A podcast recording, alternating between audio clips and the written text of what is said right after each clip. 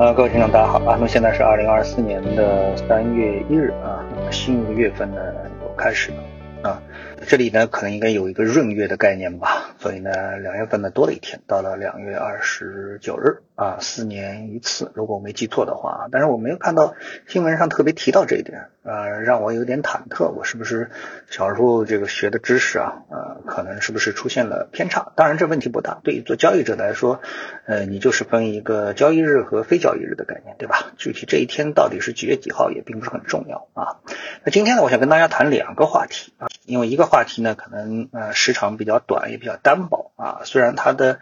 呃分量是够的。但是呢，呃，作为一档节目，我希望还是要能够多谈一些时间啊。那么，呃，所以这两个话题呢，第一个话题呢是跟我们的啊市场有关的。那我们今天呢说一个，就是整个我们的 A 股指数又重新回到三千点之后啊，这里面这个指数修复了。这个个股的涨跌幅啊，跌幅是不是修复了啊？这样的一个统计数据，我们跟大家拿来聊一聊。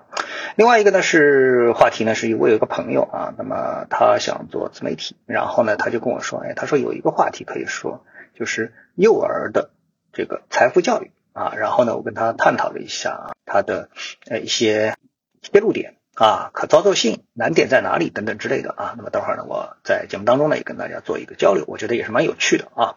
好，那我们先来谈这个呃涨跌幅的一个分布啊。那么这个涨跌幅分布呢，我们先来说一个大的框架啊。这个大的框架呢是这样的啊，呃，因为我们大家都习惯于用上证指数，虽然上证指数我一直跟大家说这个指数是非常的不靠谱啊，但是呢，大家还是愿意用上证指数呢来进行一个呃参考啊，用它来做一个。嗯，标尺来做一个参考啊。那么三千点又回到三千点啊，跌到两千六百多点又回到三千点。在这个过程当中呢，不计新股的一个行情啊，那么 A 股呢，它平均的下跌呢是近百分之十四点四啊，就是指数恢复了，但是股票平均下跌呢是近百分之十四点四啊，是平均下跌。那其中呢，呃，有近七百五十只股票是完全收复失地，占到了 A 股的总数的百分之十四点一。啊，那么这也就意味着呢，有百分之八十五点九的个股在此轮指数修复行情之后呢，之中呢没有能够修复如初，就是股价没有能够回到它的下跌的起点啊。如果按照跌幅的层级来进行统计的话呢，目前呢有两千四百一十六只股票啊，在此期间呢跌幅呢是超过百分之二十，也就是将近一半。尽管指数修复了，但他们的股价的跌幅呢还有超过百分之。二十啊，仍然是处于深度亏损状态啊，这是一个笼统的统计。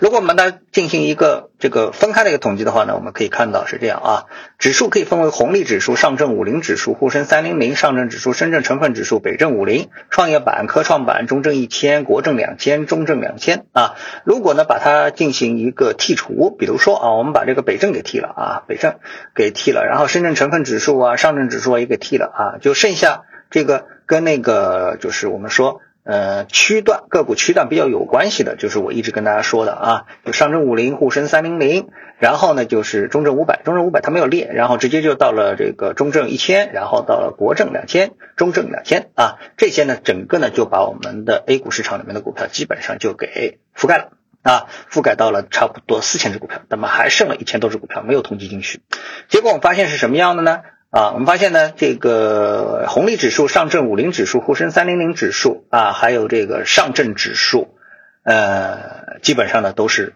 翻红了啊，这四个指数是翻红了啊。然后呢，我们再来看呢，这个没有翻红的呢，然后包括创业板啊，是从跌百分之十八变成了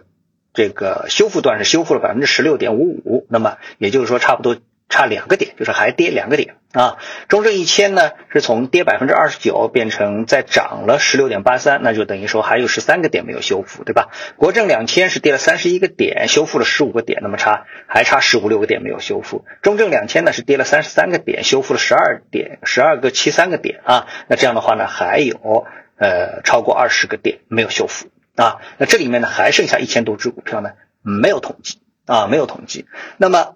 呃。再来看另外的这个统计数据的话呢，我们就可以看到啊，上涨的我们就不说了啊，上涨的这个下跌的当中呢，我们看到啊，跌幅大于二十且小于百分之三十的，就是二十到三十之间的，还有一千五百二十八只。啊，跌幅在三十到四十之间呢有五百六十三只。啊，跌幅是大于四十、小于五十的有五十个，跌幅超过五十的有五个，所以这几个数字加在一起的话，实际上我们发现，呃，跌幅超过百分之二十的股票，实际上啊还有两千多个。啊，我们总共五千个，也就是说百分之四十的股票跌幅是超过百分之二十的，啊，超过百分之三十的有五百六十三只，所以呢，可见呢，这个指数从三千啊这个往下走，再重新回到三千点，但是对于个股远远还没有达到能够修复的这一个状态啊，更何况我们还没有，实际上这个数字是跟我们说这个微盘股指数的呃涨跌是有比较直接关系的，对吧？啊，因为微盘股是从一千二跌到六百，再从六百回到九百，啊，回到九百，实际上这个上涨百分之五十当中，上面还差了百分之二十五，对吧？啊，好，那么我们呢对这个指数的一个分布呢就说到这里啊，嗯，到底是一个什么样的感觉？那我想呢我就不做更多的评论啊。好，那么当然啊，就指数而言的话，我们看到啊，这是昨天的一个上涨和前天的一个下跌啊，嗯。相当程度上，我觉得啊，把我们的这个市场呢变成了一个不可预测的市场。其实我们做交易啊，都是多多少少带有一种预测，对吧？如果说这个预测完全没有用，比如说今天跌明天涨，今天跌明天涨啊，或者连跌两天又连跌三天啊，就是说处于一种什么叫叫随机的状态啊，就是你今天完全不知道明天会涨还是会跌，这种随机的状态。那么这个股票，你想难不难做？那我相信肯定是非常难做的，对不对？啊，呃，而且这种涨跌的幅度啊，远远超过你的这个承受能力。比如一跌，指数跌了百分之九；一涨，指数又回来了百分之九。啊，一跌跌掉五千个，第二天又五千个又全部又五千个上涨，啊，这就很难预测。啊，好，那么接下来呢，我们来说这个第二部分的一个事情啊，就是关于儿童财商的一个事情啊，就是他觉得呢，就是说，嗯，我的朋友觉得啊，如果说这个做股评啊，这其实不是一件特别有意思的事情啊，但是呢，如果能够把这个财富观、财商这个概念，哎，给小孩子啊从小做一个这个启蒙式的一个教育，树立起正确的财富观啊，呃，这个对钱吧，说直白了，对钱的一个概念啊。呃，是一件比较有意思的事情啊。那么他举了一个例子，我觉得倒也挺有道理。比如说啊，呃，我们一般的这个，呃，说这个做小孩的这个，呃，这个这个这个财富教育啊，家长呢都是告诉你这个零花钱啊，包括啊，我们说这个普遍的一些那个自媒体都是在研究什么呢？就研究小孩拿到了零花钱怎么花啊，是存还是花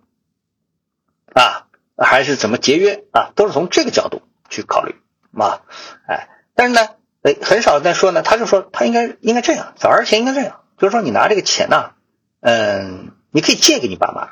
啊，因为有的小孩虽然钱不多啊，但你可以借给你爸妈。什么叫借呢？借是要有利息的啊。一旦你真切的感受到了，你借出去一千块钱，哎，过了一个月，你能够拿回来哪怕一千零一十块钱啊，我们就说十块钱的利息，只要。约定了啊，那么可能哎，你就能够培养出一个正确的什么叫钱，什么叫契约精神啊？到时候到底是你爸妈是不是守契约精神啊？这个对于你未来的财富观可能都有非常大的帮助。哎，我一听 这里道理取的啊，觉得这个非常不错。呃，确实是我以前都没听说过的啊，我以前倒真的还没没听个没听从这这个角度去解释啊，什么叫钱啊？什么叫钱？啊，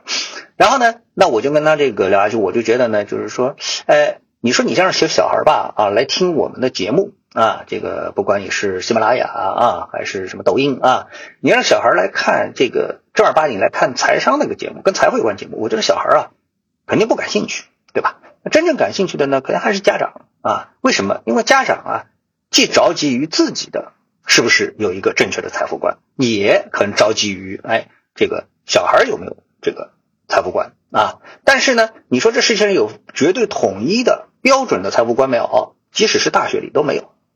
啊。然后呢，大人呢对这个财富更急迫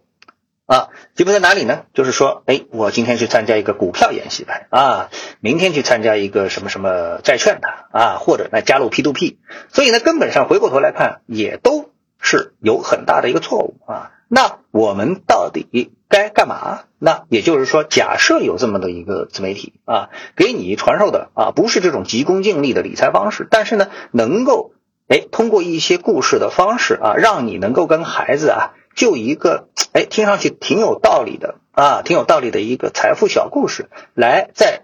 这个碎片化时间进行一个有益的沟通。啊，什么叫有益的沟通呢？你看，我们经常跟孩子在沟通什么？这个你不可能跟他谈这个呃，怎么说国家大事还是怎么样啊？或者泛泛而谈谁是好人谁是坏人，对吧？其实我觉得大人和小孩之间啊，如果还是在谈作业，其实谈资是比较匮乏的啊。那么如果有方向性的去，就有一些有意义的啊，长远的一些谈资来进行交流的话，我觉得。哎，这也是一个挺好的出发点啊！我不知道我们这种想法啊，是不是能够得到大家的认可啊？如果说大家，呃，觉得我这个说法是有一定道理的话，那么可以在留言区啊，嗯，给我们提点意见啊，给我提点意见，好不好？那今天的节目呢，我们就谈到这里啊，谢谢各位，我们下次节目时间再见。